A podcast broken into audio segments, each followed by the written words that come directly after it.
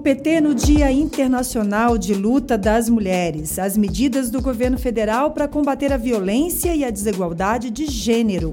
Um milhão de vacinas em cinco dias de campanha e muito mais. Eu sou Thais Ladeira e esse é o 13 Minutos, podcast semanal de notícias do Partido dos Trabalhadores e das Trabalhadoras.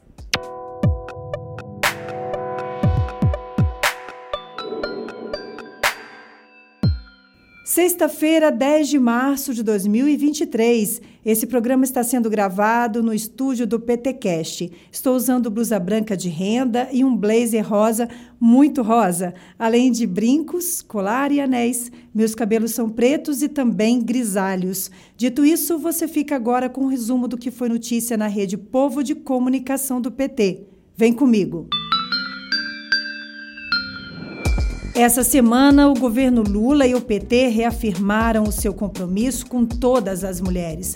Foram mais de 20 medidas anunciadas para priorizar e valorizar a mulher no mercado de trabalho, no combate à violência de gênero, nos programas sociais e em espaços de poder. E o Jornal PT Brasil foi inteiro dedicado a nós. A Amanda Guerra conversou com parlamentares, prefeitas, líderes de movimentos sociais, assessoras especiais e secretárias de diferentes ministérios para mostrar que o lugar da mulher é onde ela quiser, inclusive nos bastidores das decisões sobre os nossos destinos. Na segunda-feira, dia 6, a Amanda entrevistou a primeira mulher senadora por Pernambuco, Tereza Leitão. Ela ressaltou como as mulheres são o foco das principais políticas públicas do governo Lula e o aumento da representatividade feminina nessa nova gestão. Eu vejo que a própria configuração do governo, a própria distribuição da presença das mulheres nos ministérios já é um avanço. Nós temos hoje a maior quantidade de ministras mulheres na história da República. Nós temos a primeira mulher presidente é, de bancos públicos. Para além disto, todas as políticas que o presidente Lula está lançando uhum. estão focando no direito da mulher. Na terça-feira, dia 7, foi a vez da secretária nacional das mulheres do PT, Anne Moura, convocar todo mundo para o Ato Nacional Unificado do 8 de março. Anne lembrou que as mobilizações não estão restritas ao Dia Internacional de Luta das Mulheres e que o movimento ganhou força no Brasil como resposta ao golpe misógino contra a presidenta Dilma.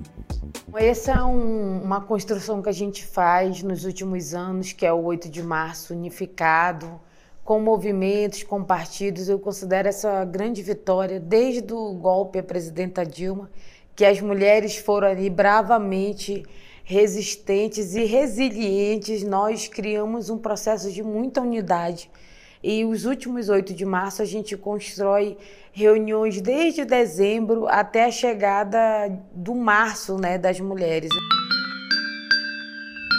Empenhada na defesa dos trabalhadores e trabalhadoras explorados em vinícolas de Bento Gonçalves, no Rio Grande do Sul, a deputada estadual do PT, Laura Cito, defendeu uma punição mais rigorosa para as empresas e falou sobre as medidas de combate ao trabalho análogo à escravidão no Estado encontramos mulheres gestantes morando naquele espaço, né? E os relatos que nos chegaram por parte dos trabalhadores são relatos aterrorizantes, né?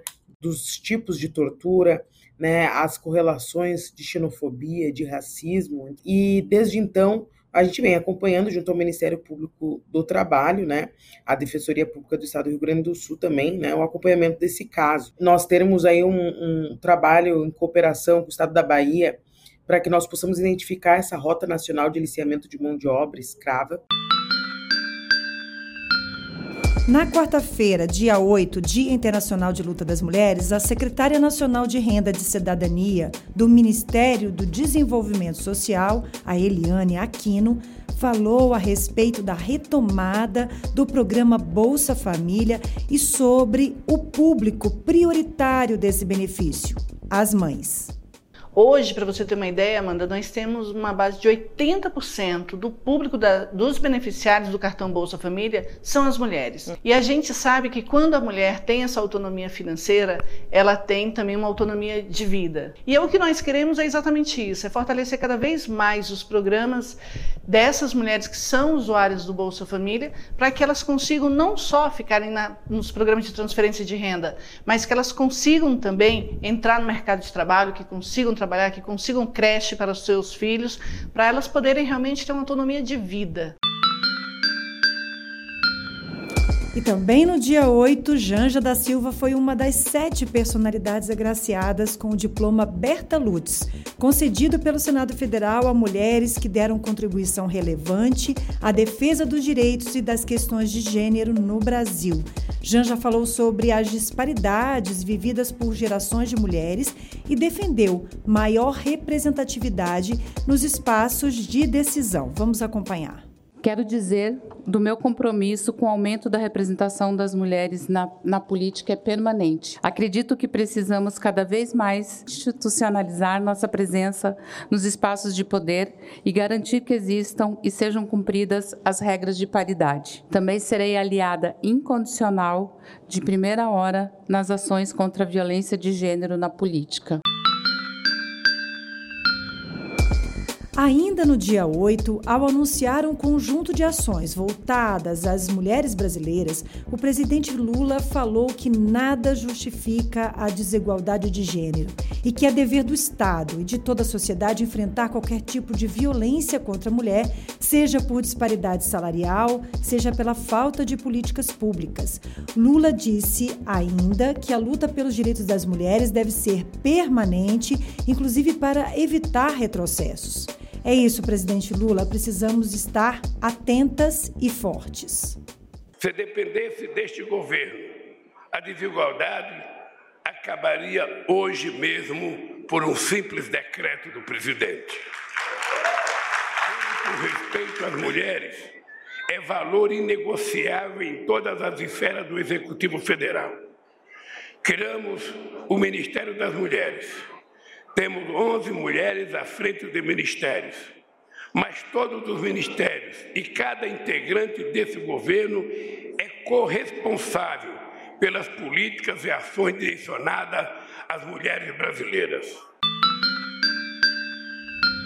No mesmo evento, no Palácio do Planalto, a ministra das Mulheres, Cida Gonçalves, anunciou o retorno de políticas públicas desmontadas desde o golpe contra a presidenta Dilma a criação de grupos interministeriais para enfrentar a violência política de gênero e raça e ainda o combate à desigualdade salarial entre homens e mulheres. Vamos acompanhar. O enfrentamento ao feminicídio é uma luta política urgente, porque por isso, o Ministério das Mulheres retoma o programa Mulher Viver Sem Violência, que terá como eixos a implementação das casas da mulher brasileira, a reestruturação do Ligue 180, o enfrentamento ao feminicídio e à violência sexual, o fortalecimento das unidades móveis de atendimento, a promoção de ações educativas e campanhas de prevenção à violência contra as mulheres. Neste âmbito, irá estabelecer nos próximos meses um Pacto Nacional de Enfrentamento ao Feminicídio. Gente, o movimento nacional pela vacinação mal começou e o governo Lula já aplicou um milhão de vacinas bivalentes contra a Covid-19, aquela que protege tanto da cepa original do vírus como das variantes Omicron. O reforço da vacina monovalente também está acontecendo para a população em geral e quem traz mais informações para a gente é a repórter da Rádio PT, Thaisa Vitória. Governo Lula aplicou um milhão de doses da vacina bivalente contra a Covid-19 em apenas cinco dias. A vacinação começou no dia 27 de fevereiro. Para receber a vacina bivalente, a pessoa deve ter tomado pelo menos duas doses da vacina monovalente, sendo que a última dose deve ter sido aplicada há pelo menos quatro meses. O objetivo do governo Lula é vacinar nos próximos meses 54 milhões de pessoas dos grupos prioritários. São eles idosos com mais de 70 anos, pessoas acima de 12 anos com sistema imunológico vulnerável e a população indígena. Se você faz parte desse público, procure uma unidade de saúde. Você pode ouvir essas e outras notícias produzidas diariamente no canal da Rádio PT no Spotify. No dia seguinte ao 8 de março, a prefeita da cidade de Juiz de Fora, em Minas Gerais, a petista Margarida Salomão, lembrou que não queremos só flores e bombons. Nós queremos e lutamos principalmente pela garantia e ampliação dos nossos direitos simbólicos e materiais. Aliás, é preciso sempre lembrar que o dia 8 de março é o Dia Internacional da Luta das Mulheres, porque nós todos recebemos flores, chocolates, e ninguém de nós vai ser é, furtar de recebê-los, mas não é disso que se trata. Trata-se de uma luta cuja fronteira cada dia avança. E nós precisamos estar sintonizados com isso para que diminua a violência contra as mulheres, o desrespeito, para que haja, de fato, paridade nas condições de trabalho, não apenas na remuneração, mas nas oportunidades, que as mulheres trabalhadoras tenham o seu direito à maternidade resguardados, que sejam pensadas formas mais flexíveis com relação ao trabalho feminino das mulheres que são mães e dos homens também, porque afinal de contas, do nosso ponto de vista, eles devem compartilhar o trabalho da casa.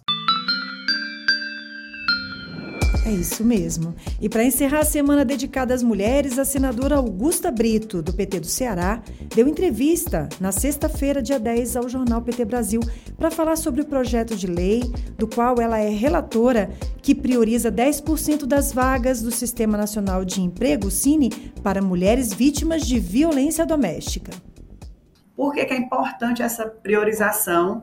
Para que a gente possa realmente fazer com que diminua esse ciclo de violência contra nós mulheres. Só aqui no estado do Ceará, nós temos aí um dado de 65% das mulheres que estão é, sobre é, medida protetiva e que muitas vezes, é, dentro do ciclo de violência, elas voltam a morar com seu agressor pela questão financeira. Né? Então, pela questão econômica, por não ter condição de poder é, bancar a sua casa, a sua própria vida, e muito, muito da questão do sustento da família, né, dos seus filhos. Então, ela se submete né, àquele ciclo de violência que ela vive, volta a morar com seu agressor para poder sobreviver. E esse foi mais um 13 Minutos com os destaques dos últimos dias na Rede Povo de Comunicação do PT. Se você ainda não segue o 13 Minutos no seu aplicativo, clica aí, vai, no botão seguir para você não perder nenhum episódio. E se você gostou, pode deixar cinco estrelas na sua avaliação, porque aqui esse time adora estrelas. E faz como a Valderez Viegas, que deixou um comentário para gente lá no YouTube dizendo o seguinte: 13 minutos de ótimo ótimas informações. Parabéns! E ela também conta que já tomou a quinta dose da vacina. É isso mesmo. Parabéns para você, Valderez, por ter se vacinado. E agora eu me despeço, desejando um ótimo final de semana a todos e celebrando as nossas conquistas, honrando as mulheres que abriram os caminhos antes de nós e nos comprometendo com aquelas que virão. Vamos juntas reconstruir a democracia e o bem viver no Brasil. Até o próximo 13 minutos.